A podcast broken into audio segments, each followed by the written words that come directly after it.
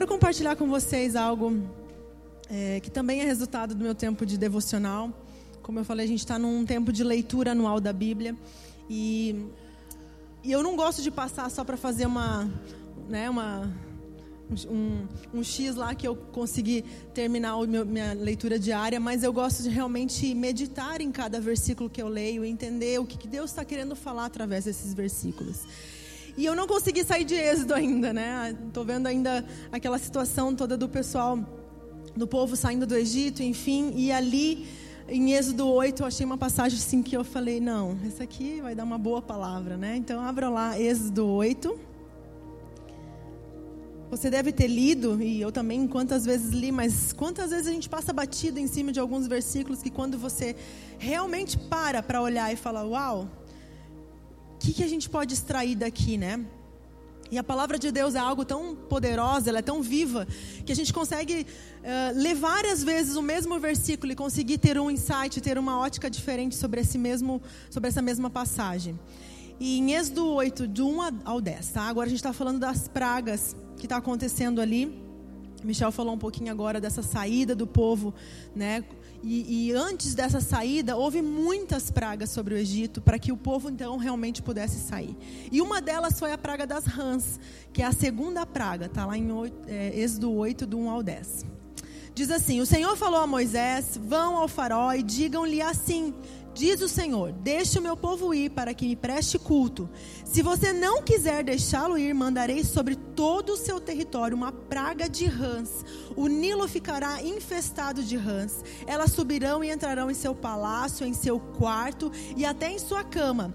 Estarão também nas casas dos seus conselheiros e de seu povo. Dentro dos seus fornos, nas suas amassadeiras, as rãs subirão em você e em seus conselheiros e em seu povo.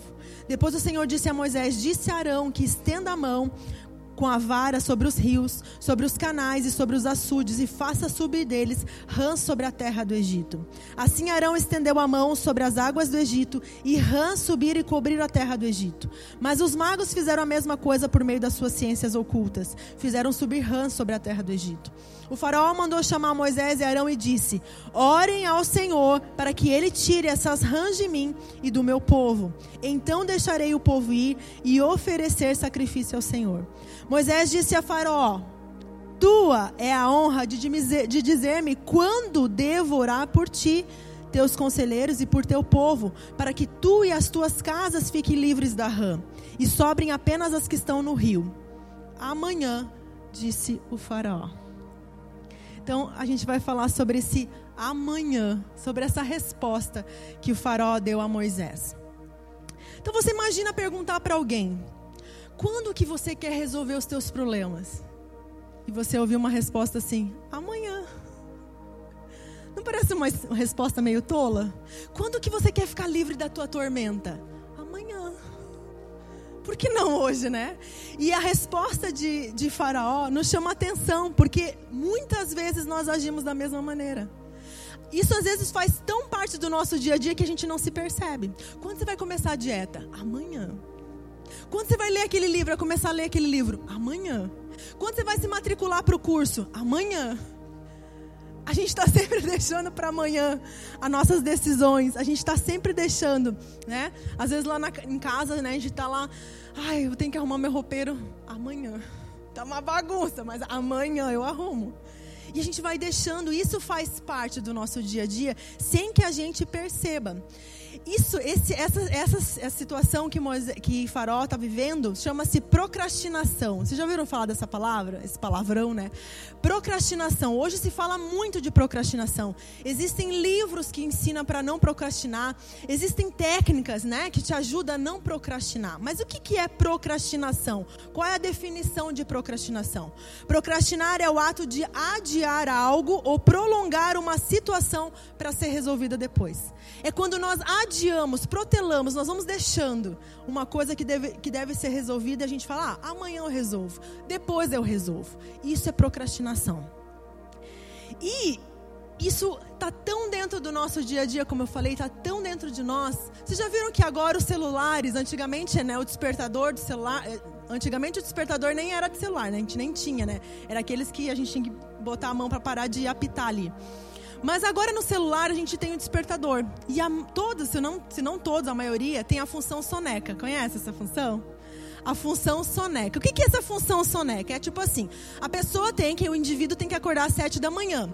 Daí ele programa 6 e meia, 6 e 40, 6 e 50. Por quê? Porque ele quer se iludir, porque ele pode dormir um pouquinho mais. Então ele 6 e meia despertou. Ai, posso dormir mais um pouquinho. Toco lá, adiar. Daí toca 6 e 40. Ai, vou dormir, dormir mais 10 minutos. Que legal, adiar. Daí ele toca de 6 e 50. Ai, posso dormir mais um pouquinho. Adiar. E isso vai, a gente vai vivendo uma ilusão que a gente está dormindo mais. Mas sabe que foi feito estudo já sobre isso? Que essa função soneca ela traz prejuízo para o cérebro. Sabe por quê? Causa uma confusão no teu cérebro e essa confusão é química. Porque assim, ó, quando a gente vai dormir, a gente, o hormônio liberado sobre o nosso corpo é a serotonina.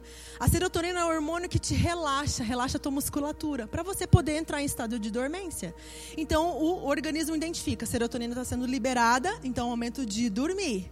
Só que quando eu acordo, a dopamina ela é liberada. É um outro hormônio, que é um hormônio que faz você quebrar a sonolência, quebrar a dormência. Então você é, essa dopamina é liberada para você poder acordar e enfrentar o dia que tem que enfrentar. Então, são coisas que o nosso organismo gera. Agora, quando a gente começa, dorme, acorda, dorme, acorda nessa função soneca, o que está acontecendo com o meu, com o meu cérebro? Ele está confu tá confuso. Eu não sei, o meu, meu organismo ele está se confundindo porque ele essa essa essa mudança ela é iniciada várias vezes. Então o meu cérebro começa a identificar. Daí o que, que acaba acontecendo como consequência? Eu acordo cansada, porque o meu cérebro tentou se preparar para acordar e voltou a dormir mais uns 10, 15 minutos. E a gente às vezes não tem rendimento no nosso dia, a gente não entende por quê. Então hoje tem estudos falando que essa função soneca ela não faz bem, né? Então se você tem essa essa esse hábito de ter a função soneca, de se enganar um pouquinho, de se iludir com o teu cérebro, você está fazendo mal para ele, tá? Porque ele está confuso, o teu organismo está se confundindo e muitas vezes você está acabando, é, desenvolve irritabilidade no teu dia, você desenvolve desânimo e às vezes está cansado no teu dia e você não sabe por quê. Mas é porque o organismo ele está tentando trabalhar e você está colocando algo ali que está atrapalhando ele, tá? Então a função soneca, gente, ela vem do mesmo lugar da nossa atitude de adiar as coisas. A função soneca ela vem do mesmo lugar da nossa atitude de evitar os conflitos. A gente quer dormir mais um pouquinho, né? E Faraó ele tinha um problema. A gente leu ali, o Egito estava infestado de rãs ele tinha um baita problema. Havia rãs por toda a parte no Egito. Nós lemos ali que havia rã nas, nas camas, havia rã nos fornos, havia rã nas amassadeiras, onde eles faziam as comidas. Imagina, tinha rã por tudo, subindo nas pessoas. A rã estava por todo lugar. E Faraó tinha a solução na mão dele. Porque Moisés chega para Faraó: quando você quer que eu ore por ti para que as rãs vá embora? E qual foi a resposta de Faraó? Qual foi a resposta de Faraó? amanhã. Eu vou dormir mais uma noite com as rãs. Eu vou passar mais uma noite com as rãs. Então, o teu maior inimigo não é o diabo. O teu maior inimigo não são as pessoas, não são as circunstâncias, mas você mesmo. Você mesmo acaba se tornando o seu próprio inimigo. Por quê? Tem pessoas que falam assim: eu sei que tem que mudar. Eu sei que eu tenho que mudar. Mas e aí? Quando? Quando vai começar? Quando vai começar a mudança? E a gente vai empurrando com a barriga. Ah, eu sei que eu preciso mudar. Eu sei que eu preciso ser diferente. E a gente vai empurrando. E a gente vai protelando. E a gente vai procrastinando. Então, quando você não lida com, as, com os problemas. Quando você não lida com uma sujeira, ela vai se acumulando. Então você não lida hoje, você não lida amanhã, você não lida depois. E quando você vê aquele entulho todo, você desanima. Fica é desanimador olhar para toda aquela sujeira agora que você deixou acumular e que você tem que acabar lidando com isso. Então o que, que a gente prefere? A realidade ela é assustadora. Então eu prefiro dormir. Porque se eu dormir, quem sabe quando eu acordar, a sujeira acabou. Faraó pensou assim: quem sabe que se eu acordar, amanhã as rãs vão voltar para o Nilo. Elas voltaram lá para os açudes, elas voltaram lá para as águas e elas não vão estar mais no, no, no Egito. Ele pensou talvez que se ele dormisse as coisas iam se resolver. Quantas vezes a gente pensa isso na nossa vida? Se eu dormir, ah, eu só preciso dormir porque amanhã tudo vai se resolver. E às vezes não se, não se resolve assim.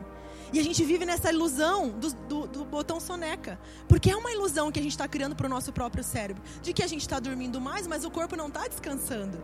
É só uma ilusão que a gente dá para nós mesmos. E muitas vezes, quando a gente fala, empurra com a barriga e fala assim, amanhã eu resolvo, é só para criar uma ilusão de que ai, agora as coisas vão, né, vão se resolver.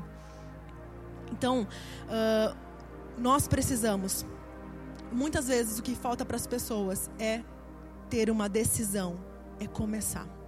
Hoje, tomar uma decisão. O que falta para muitas pessoas é hoje, que a gente vê que tem esse problema de procrastinação, é decidir, eu vou fazer algo a respeito hoje e não vou deixar para amanhã, tá? Então, quando nós olhamos para a nossa vida, né? Como eu falei, e às vezes é desanimador ter que mexer em tudo aquilo que a gente foi protelando, que a gente foi acumulando. Só que tem que ter um começo. A gente precisa começar por algum lugar. Quando a gente vai fazer lá, as mulheres sabem muito bem isso. Quando quer arrumar alguma coisa em casa, ou quer fazer aquela faxina de final de ano, ou quer arrumar o roupeiro que está tudo bagunçado, os calçados. Parece que dá um desânimo só de olhar de tudo aquilo que você tem que separar, que você tem que doar, que você tem que botar fora, enfim. Mas tem que ter um começo tem que começar por algum lugar. Sabe que um foguete, ele utiliza a maior parte do combustível dele na largada, nos 30 nos primeiros segundos da partida, da largada, ele utiliza a maior quantidade de de combustível é no lançamento. E depois, ele, depois que ele já está em movimento, ele precisa de menos combustível. Então, para a gente sair da inércia, vai exigir um pouco mais de esforço no começo, mas depois as coisas vão se encaixando. O nosso problema maior é sair da inércia, é começar, é ter um start, é tomar uma decisão e falar: eu vou fazer, eu vou lá, eu vou dar um, eu vou dar um passo, né? Esse é o nosso maior, nossa maior dificuldade, é dar esse passo para a resolução dos nossos problemas. Mas depois que a gente toma a decisão, as coisas vão ficando mais fáceis. Então, se você ficar, se a gente pudesse imaginar que eu estou um passo de resolver os meus problemas que eu estou um passo de realizar os meus sonhos. Qual é o passo? Qual é esse passo? Esse passo chama-se começar. Eu preciso começar por algum lugar. Eu preciso dar um start nisso. Seja numa resolução de um problema, seja de alguma coisa que eu estou adiando, um sonho que eu estou adiando, seja alguma determinação que eu fiz que eu estou adiando. Eu preciso começar. Vai exigir de mim muito no início, mas depois vai ser mais fácil. Mas eu preciso dar esse passo de fé. Eu preciso ter essa determinação para ir em direção. Mas aí, se você falar assim, mas eu estou sem força para começar. Ah, eu estou tão desanimado para começar. Eu sei que eu tenho que fazer alguma coisa a respeito, mas eu estou desanimado, eu estou sem força. Então nós podemos dizer, como o salmista falou: meu corpo e meu coração poderão fraquejar, mas Deus é a força do meu coração e a minha herança para sempre. O teu coração às vezes fraqueja, o teu corpo pode fraquejar, mas o Senhor é a força do meu coração. É Ele que me empodera aqui dentro para tomar as decisões. Outra coisa que Davi sabia muito bem ele falou lá em Salmo 138: Quando clamei, tu me respondeste, deste-me força e coragem. Você está sem força?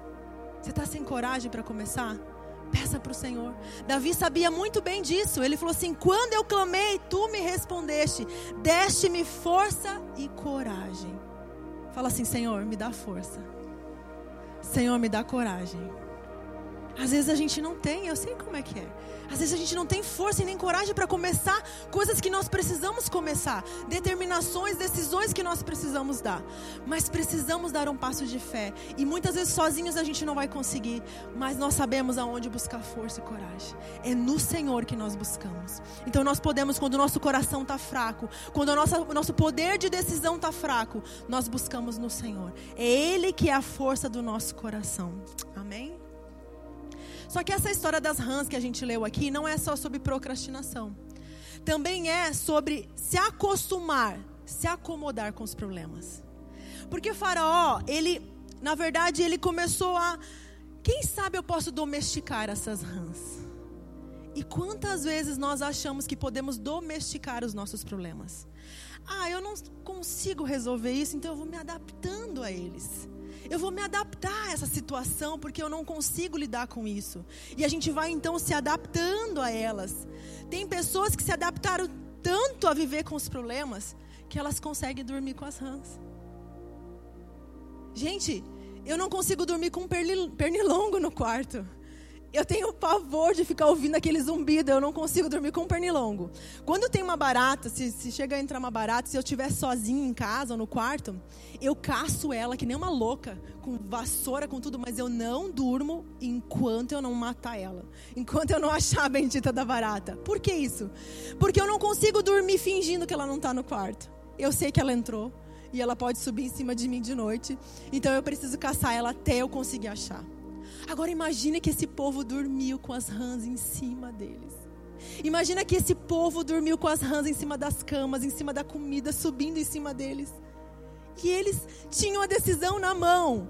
Quando você quer que eu ore para que o teu problema se resolva? Amanhã. E eles dormiram mais uma noite com as rãs.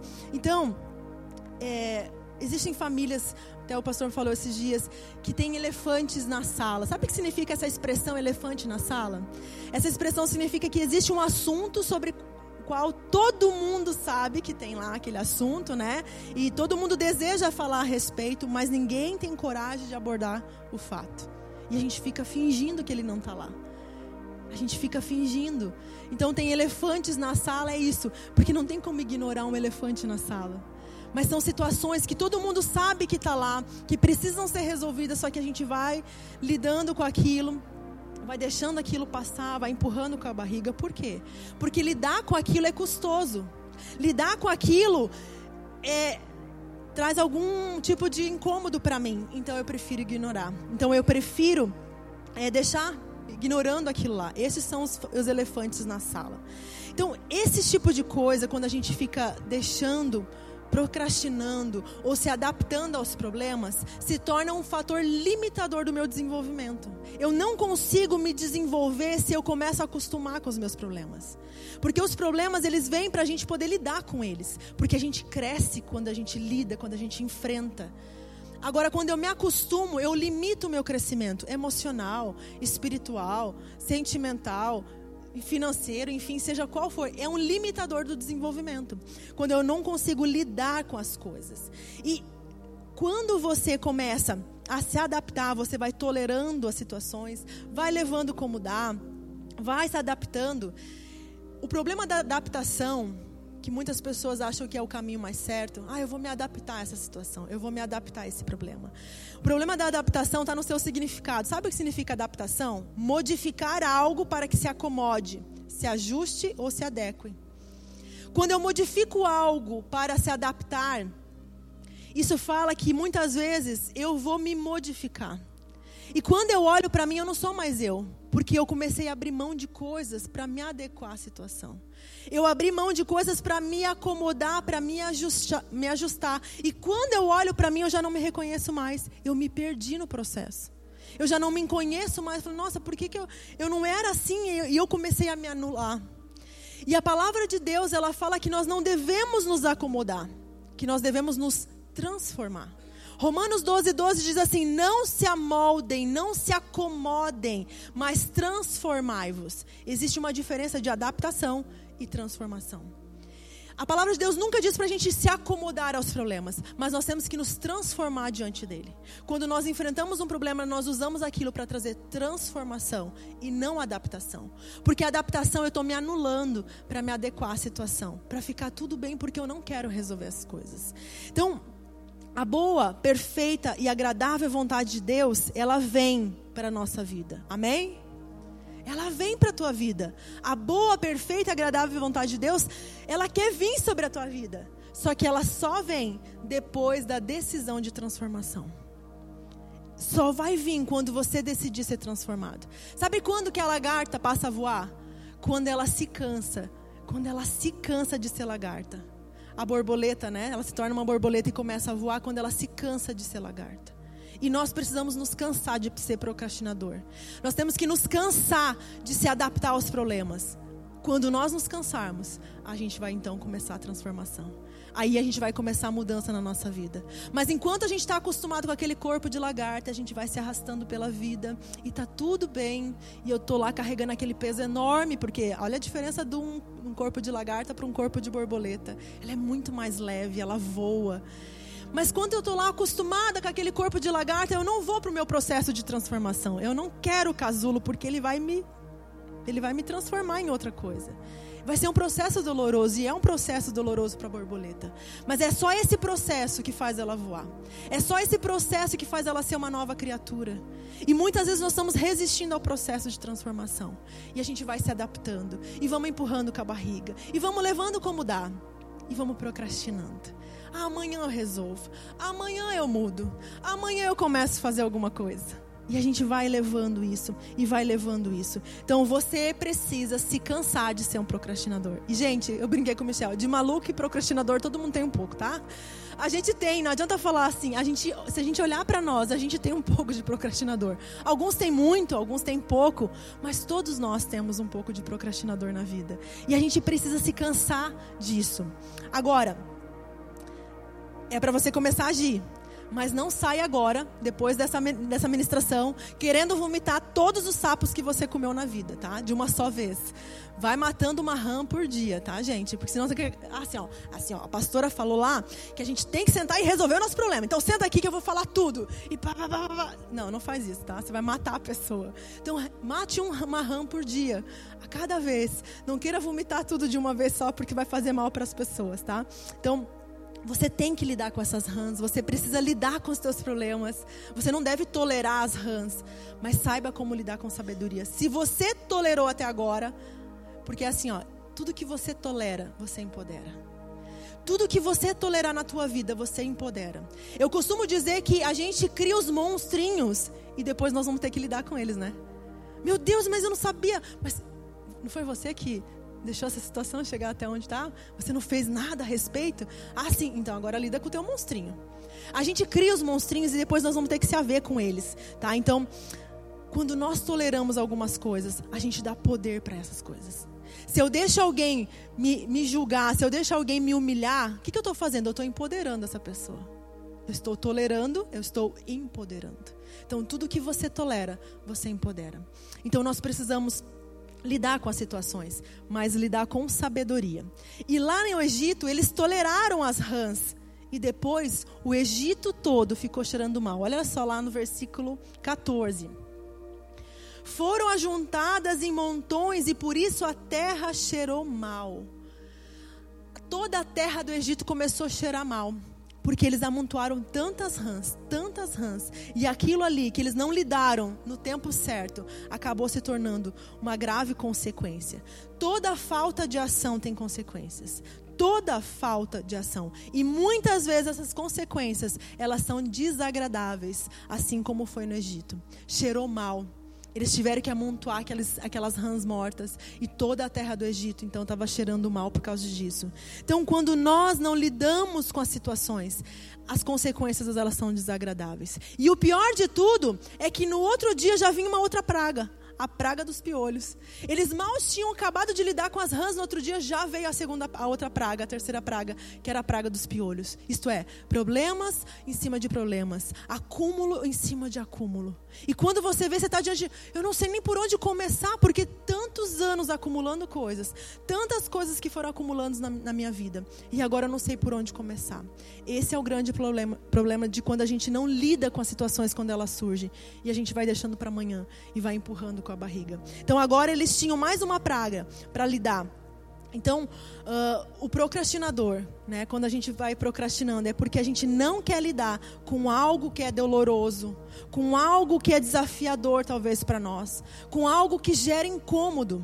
Só que o incômodo gerado é muito maior depois muito maior quando você precisa lidar com a situação. E a decisão de Faraó, quando ele decidiu, quando ele deu essa resposta para Moisés, amanhã, quando ele decidiu que a solução do problema viria amanhã, todo o Egito dormiu com as rãs. E isso acontece o quê? O livramento poderia ter vindo naquele mesmo dia, naquele mesmo instante. Ele falou assim: tua é a honra de me dizer quando você quer que eu ore. E ele respondeu amanhã. Então o livramento podia ter vindo no mesmo dia. Só que porque ele decidiu então deixar para amanhã, as pessoas ao redor pagaram preço. Todo o Egito teve que dormir com as rãs. Não foi só o faraó e os seus conselheiros e o palácio. Todo o Egito dormiu com rã. Quando um casal procrastina, os filhos pagam preço. Quando uma empresa, um chefe de uma empresa procrastina, a empresa toda paga o preço. Quando um jovem procrastina, o futuro vai pagar um preço. E assim vai, sempre alguém vai pagar o preço dessa conta. Quando nós procrastinamos, sempre alguém vai pagar um preço. E todo o Egito pagou o preço pela decisão de Faraó de procrastinar aquela situação, aquela resolução para o outro dia. Então, a procrastinação, ela não tem nada a ver com preguiça. Muitas vezes a gente confunde, ah, o procrastinador é um baita de um preguiçoso porque ele não quer resolver as coisas. Não tem a ver com preguiça, não se confundam com isso. O procrastinador, ele tem falta de prioridade sabia? Ele tem falta de uma visão de administração.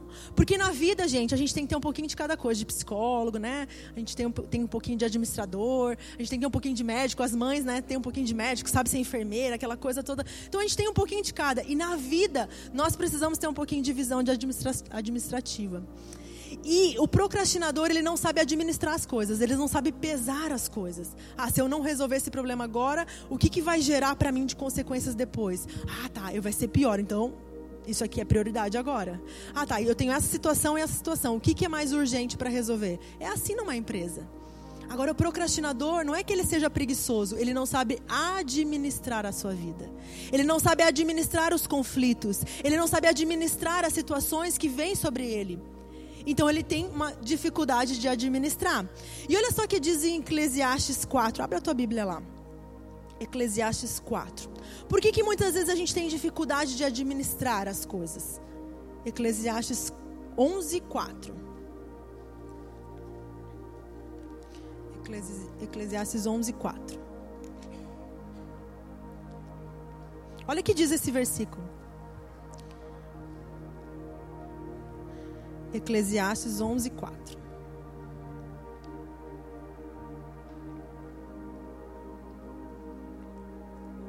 Diz assim: Quem fica observando o vento não plantará, e quem fica olhando para as nuvens não colherá. Sabe o que está falando esse versículo aqui? Ele está dizendo que você não deve ficar esperando a condição perfeita para agir. E muitas vezes, por que, que a gente procrastina? Porque a gente fica esperando uma condição perfeita para tomar uma decisão.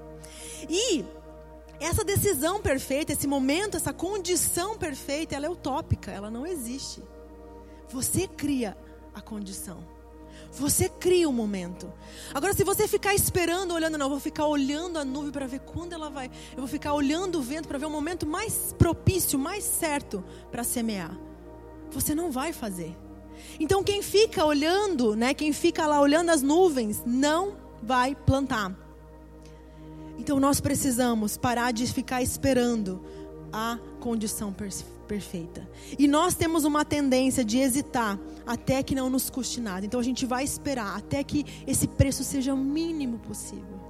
A gente vai esperar até que não seja tão difícil de resolver. E por isso a gente empurra para outro dia. E vai empurrando as situações. Porque a gente está esperando um momento que seja menos incômodo para nós. Um momento que seja mais favorável para nós.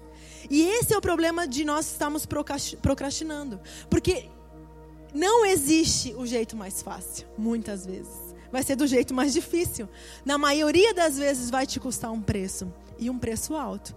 Mas você decide quando você vai pagar essa conta. Se vai ser agora ou se vai ser amanhã. Faraó decidiu pagar a conta no outro dia e ele pagou. E todo o Egito pagou com ele. Nós decidimos quando nós vamos pagar a conta, porque ela vai vir. A gente vai empurrando, empurrando, empurrando, mas a conta ela vai chegar. Então nós precisamos administrar isso. Quando eu vou pagar essa conta? E às vezes vai custar algo para você. Lidar com as situações, lidar com as circunstâncias, lidar com os problemas, lidar com as pessoas. Vai te custar um preço alto. Tá? Então, nós precisamos somente decidir quando que nós vamos fazer. Fala assim, hoje. Não amanhã. Hoje. Amém? E quando a gente fala de espiritualidade, né? Quando a gente fala de espiritualidade, a gente faz tanta promessa para Deus, né? Ai, Deus, amanhã eu vou orar mais. Deus, amanhã eu começo o meu plano bíblico anual, né? Eu vou ler a Bíblia o ano inteiro. Amanhã, né? Eu começo. E daí já estamos em maio, né? E tem gente que não começou ainda. Deus, eu prometo que amanhã eu vou participar mais da igreja, eu vou me envolver mais. E a gente faz tantas promessas para Deus. Deus, amanhã eu vou jejuar. Amanhã eu vou fazer aquela visita. E a gente vai fazendo promessas e vai empurrando coisas. Então nós vemos nós vemos na Bíblia um homem chamado Félix. Eu quero que vocês abram sua Bíblia em Atos 24. Uh, nós vamos ver um homem na Bíblia que ele procrastinou a sua espiritualidade. Atos 24.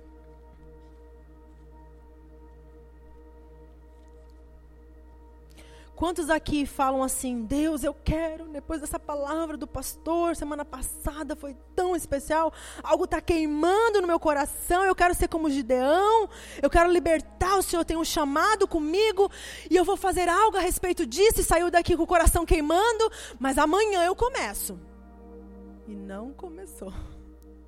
E não fez nada a respeito, e uma semana já se passou. Então, na nossa espiritualidade, também a gente vai procrastinando coisas. A gente vai deixando, não, eu quero ser um homem, uma mulher de Deus. Não, Deus, eu sei. Qual é o caminho? Tem que orar mais, né? Tem que ler mais a palavra. Então tá, Senhor, eu vou fazer. Amanhã. Amanhã eu começo. E a gente passa ano e está do mesmo jeito. E esse homem chamado Félix, a gente vê ele aqui uh, em Atos 24, versículo 24. Atos 24, no versículo 24.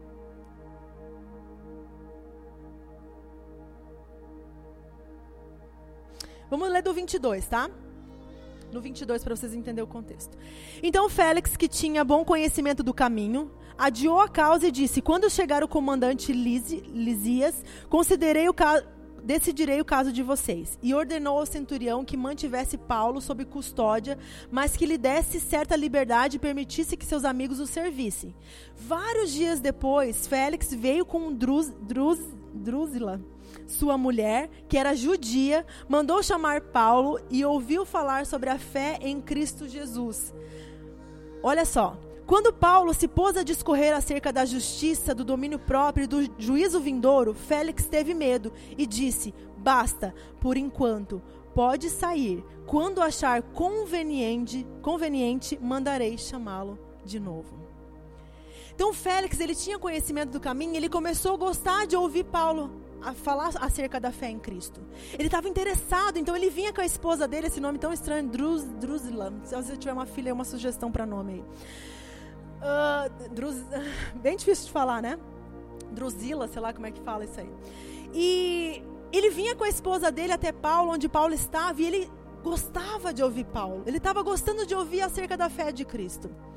Só que quando Paulo começou a falar de alguns assuntos meio, né, meio pesados ali, ele falou: basta, basta, né? E ele falou assim: por enquanto pode sair. Quando achar conveniente, mandarei chamá-lo de novo. Então esse homem Félix deixou para o momento oportuno, o um momento conveniente. Ele perdeu a chance de mudar a vida dele, de realmente conhecer a Cristo, porque ele estava buscando conveniência. E na nossa espiritualidade, muitas vezes a gente tem interesse de conhecer a Cristo. A gente quer conhecer mais. Me fala mais sobre Cristo. Mas quando a gente começa a ouvir que o caminho é difícil, e que tem uma cruz, e que tem uma morte, que tem que deixar de fazer coisas, a gente fala. Eu vou esperar um momento, para um momento mais conveniente, mais cômodo. Eu acho que eu não estou preparado para isso. E esse homem deixou de ter a sua vida transformada porque ele estava buscando uma conveniência. E o problema da procrastinação é porque a gente vive buscando a conveniência. A gente vive buscando o momento certo, a condição perfeita, aquilo que não seja incômodo para mim. E não existe. Não existe isso. Se você quer desenvolver a tua espiritualidade, você vai ter que gerar incômodos na tua vida. Se você quer se desenvolver como marido, como esposa, você vai ter que se incomodar. Se você quer se desenvolver como pessoa, você vai ter que é, enfrentar situações que são desagradáveis. Agora, se você fica adiando, se você fica colocando debaixo do tapete, deixa para amanhã essa sujeira, eu não quero lidar com essa sujeira hoje. Vamos colocar debaixo do tapete, vamos deixar esse elefante ali na sala, vamos fingir que ele não está aqui. E muitas pessoas estão vivendo se acomodando com as suas rãs, criando e domesticando seus problemas dentro de casa, no trabalho, na família. Nós não podemos dormir com as rãs. Você precisa lidar com elas.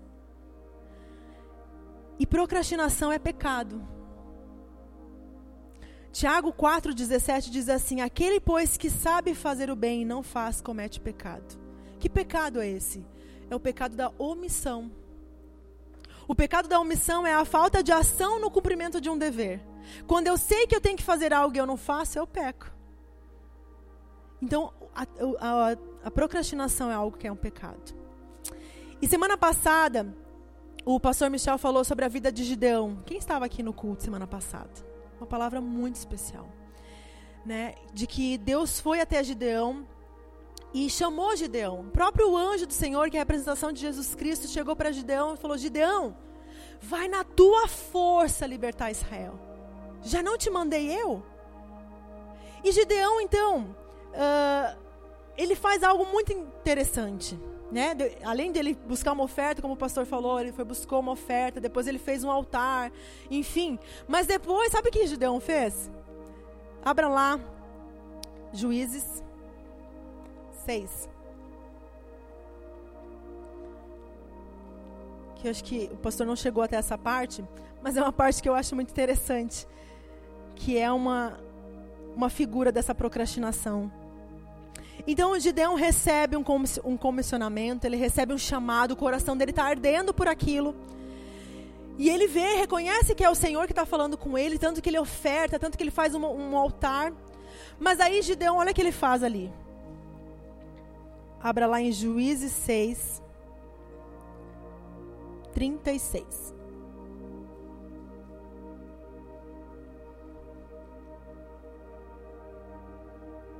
Juízes 6, 36 diz assim: Gideão disse a Deus: Quero saber se vais libertar Israel por meu intermédio, como prometeste. Vê, colocarei uma porção de lã na eira, se o orvalho molhar apenas a lã, e todo o chão estiver seco, saberei que tu libertarás Israel por meu intermédio, como prometeste. E assim aconteceu. Gideão levantou-se bem cedo no dia seguinte, torceu a lã e encheu uma tigela de água de orvalho. Disse ainda Gideão a Deus: Não se acenda a tua ira contra mim. Deixa-me fazer só mais um pedido. Permita-me fazer mais um teste com a lã. Desta vez, que a lã fique seca e o chão coberto de orvalho. E Deus assim fez naquela noite. Somente a lã estava seca e o chão estava todo coberto de orvalho. Então a gente vê ali, depois que Gideão recebeu o seu chamado, o seu comissionamento, para fazer algo a respeito. Deus falou com ele: Já não te mandei eu, teu coração não está queimando já? Você não sabe que tem que fazer isso? Vai na tua força libertar Israel. E ele ficou lá com o Senhor: molha lã, seca lã, molha lã, seca lã, molha lã, seca lã eu estou empurrando com a barriga uma coisa que eu sei que eu tenho que fazer. E eu fico lá, mas é, será que eu tenho que fazer? Será que é o momento certo? E eu fico lá com o Senhor irritando ele, né? Não, não te irrita comigo, tá, Senhor? É só mais, um, só mais uma provinha de que realmente é o que eu tenho que fazer. E molha a lã, seca a lã, molha a lã, seca a lã. E ele ficou nessa situação com Deus. Essa atitude de Gideão é a mesma que nós temos quando nós ficamos procrastinando determinadas decisões na nossa vida. Apesar de todas as evidências nos mostrar mostrarem que nós devemos agir. E a gente fica procrastinando como Gideão. Tudo mostrava para Gideão. O anjo, o próprio Deus apareceu na frente dele e falou: Gideão, vai libertar, porque eu tô te mandando e eu vou estar tá contigo. Mas ele falou assim: então, né? Me dá um sinal aí, né? Que eu preciso fazer isso. Quer mais sinal que esse? Quer mais sinal? O que, que você está esperando mais para tomar a decisão? O que mais você está esperando para mudar a tua vida? Amanhã. Amanhã eu começo. E o problema desse, de, de, Gideão foi que ele não quis resolver esse problema. No caso de Gideão, Deus resolveu esperar por ele. Ele teve paciência de no outro dia inverter, né? Agora o chão vai ficar molhado e a lã vai ficar seca. Deus teve paciência com Gideão. Só que a vida às vezes não tem paciência com a gente. Às vezes a gente não tem, a gente perde as oportunidades porque a vida não sabe esperar. Às vezes a gente perde oportunidades na vida porque uh, a gente não tomou a decisão no momento certo, que poderiam mudar o nosso destino. Então eu, eu gostaria que você pensasse que muitas vezes a decisão está nas tuas mãos, está no alcance das tuas mãos, assim como estava na mão de Faraó quando, Deus, quando Moisés pergunta para o faraó, quando você quer que eu ore por você? Amanhã ele falou. Então a solução e a decisão está nas nossas mãos. Pense então, quantas coisas que você deixou de fazer, quantas oportunidades que você deixou passar. Se você pudesse olhar para a tua vida e imaginasse aonde você estaria se há um ano atrás você come, começasse a tomar as decisões certas, aonde você estaria hoje? Qual é o rumo que a tua vida teria tomado? Se você começasse a decidir ontem e não amanhã. Então nós precisamos de posicionamento. Nós precisamos tomar a decisão. Nós precisamos nos posicionar, nós precisamos nos levantar e falar: hoje, hoje eu vou começar a mudança. Porque ela está na decisão das tuas mãos. Assim como estava na mão de Faraó, como eu falei, nós somos nossos próprios inimigos, porque nós trabalhamos contra nós. Porque as decisões na nossa vida é só você que pode tomar, ninguém pode tomar por você. E enquanto você ficar procurando o momento certo, enquanto você ficar procurando a, a, a, o momento oportuno, o momento que seja menos incômodo, você vai ficar esperando e vai ficar protelando e vai ficar procrastinando. E a tua vida vai passando, as oportunidades vão passando e a mudança vai passando. E você vai perdendo tempo. E essa conta vai chegar um dia. Então há poder no hoje. Repita assim: há poder no hoje. 2 Coríntios 6, 2 diz assim: Eu o ouvi no tempo favorável e o socorri no dia da salvação. Digo-lhes que agora é o tempo favorável, agora é o dia da salvação. Então, agora é o tempo favorável. Hoje é o tempo favorável. Que você deve se levantar, que você deve decidir a tua vida, que você deve decidir pela mudança, pela transformação e não pela adaptação. Você vai se levantar hoje e vai falar assim: a partir de hoje, as decisões eu vou tomar. Ah, mas eu estou sem força. Clama a mim e eu te darei força e coragem.